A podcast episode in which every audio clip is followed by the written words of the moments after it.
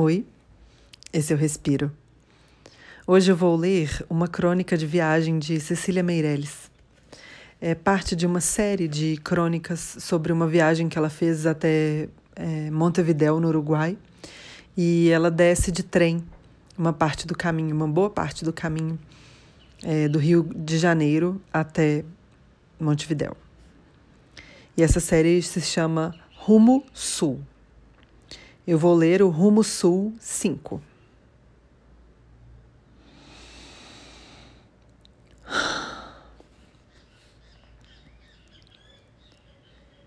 E agora já é madrugada sobre o Rio Grande do Sul. Grandes névoas envolvem os campos imensos. Os pinheiros vão rareando. Passou a funilaria, passou a igrejinha de madeira, ali é o clube esportivo. A terra verdeja com as plantações de uva serrarias, montes e montes de tábuas de um lado e de outro da via férrea.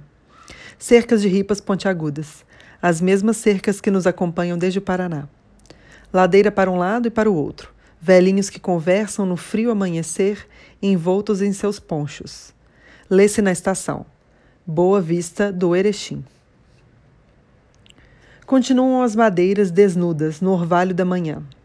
Passos, campos completamente cultivados, ondulando até o horizonte em suaves planos de paisagem europeia. Um garotinho madrugador de calcinhas cor-de-rosa parou de cavalgar num pedaço de pau para mirar de longe o trem. De vez em quando se avista uma casa com balcão de grades na fachada. Lembranças espanholas e italianas. Velhas lembranças árabes nestes balcões fechados em rendas de ripa, rendas de ripa.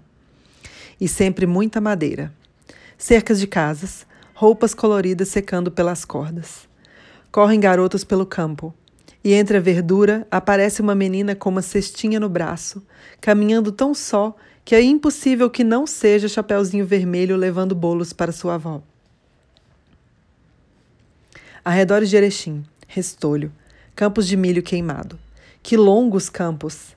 Algumas bananeiras, casebres mais madeira, tábuas cor de marfim empilhadas em tabuleiros quadrados de camadas transversais. Ao longo da linha férrea, uma interminável carreira de lenha amontoada. E de repente salta-nos aos olhos a placa de um hotel familiar. E agora a da Companhia Vitivinícola, Estação Getúlio Vargas. Casas de madeira de todos os tamanhos e feitios. Cercas. Mais longe, por uma estrada de rodagem paralela ao trem, um gasogênio vai varando o caminho. Aqui dentro conversam, indiferentes à paisagem, sobre cassinos que ficaram para trás e dançarinos com e sem escola. No entanto, os vinhedos se estendem pela suave ondulação do campo. Os campos de milho seco douram a terra abundante e roupas coloridas movem-se ao vento entre o chão verde e o horizonte azul. Bifurca-se a estrada, ramifica-se. Seu desenho avista-se de longe como um seguro risco vermelho vivo que recorta o campo. Uma trepadeira florida abre-se de repente ao lado do trem. O céu, que era tão puro, começa a brotar nuvens, pequenas nuvens ainda hesitantes. Há campos e campos de milho seco, e pelo restolho vêem-se abóboras amarelas, esperando que as venham colher. Muita lenha ao longo da estrada. E agora os gaúchos. O primeiro a cavalo em sela felpuda. Mais longe, o segundo, a pé, envolto em grossa lã cinzenta. E ainda mais longe, lentamente, um carro de bois. Três emas correm pelo verde campo. O terreno ondula em tons aveludados. Vamos chegar daqui a pouco em Passo Fundo. E pelo trem circula a grande notícia, recebida durante a noite. Começou a invasão da Europa. É feriado em Passo Fundo por esse motivo. A cidade é rasa e silenciosa, de ruas amplas. Tem um hotel que se chama Planeta. É daí que o rádio anuncia os acontecimentos que vão ocorrendo na França. Este hotel, dizem, era antigamente alemão. Mas as pessoas que se aglomeram pela porta e pela esquina prestam atenção ao noticiário, ansiosa pelas vitórias dos aliados. Perto da estação esguiçou um, enguiçou um gasogênio. E o amigo do motorista, com sua voz sulina, diz pausadamente, acentuando as finais: Você hoje está de peso. Rio de Janeiro, Folha Carioca, junho de 1944.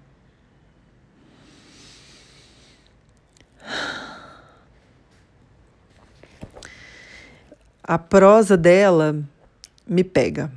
Eu gosto muito, muito, muito da Cecília, cronista de viagem.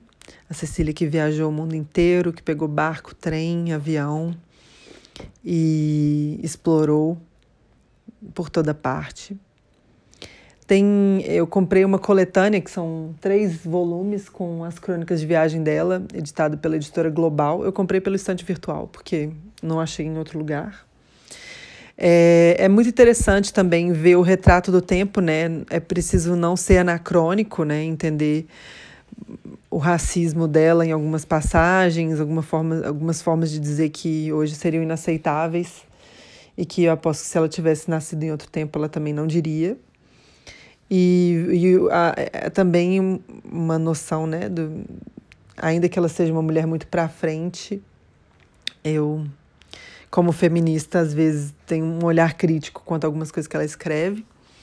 Mas, né, estamos aí falando da década de 40, de 50, de 60, e as coisas eram diferentes nessa época. Apesar dessas críticas, né, eu comecei falando das críticas porque eu acho que a, o positivo eu li, né, para vocês. São essas belas imagens que ela cria nessas crônicas é, que realmente me levam a passear junto com ela, especialmente essa série sobre essa viagem ao Uruguai, sobre ela escreve sobre o que acontece no trem, né, e o que ela vê pelo trem. É muito lindo e me leva para via viajar com ela junto. Espero que vocês tenham viajado também por esse Rio Grande do Sul de 1944. E vou encerrar o respiro por aqui.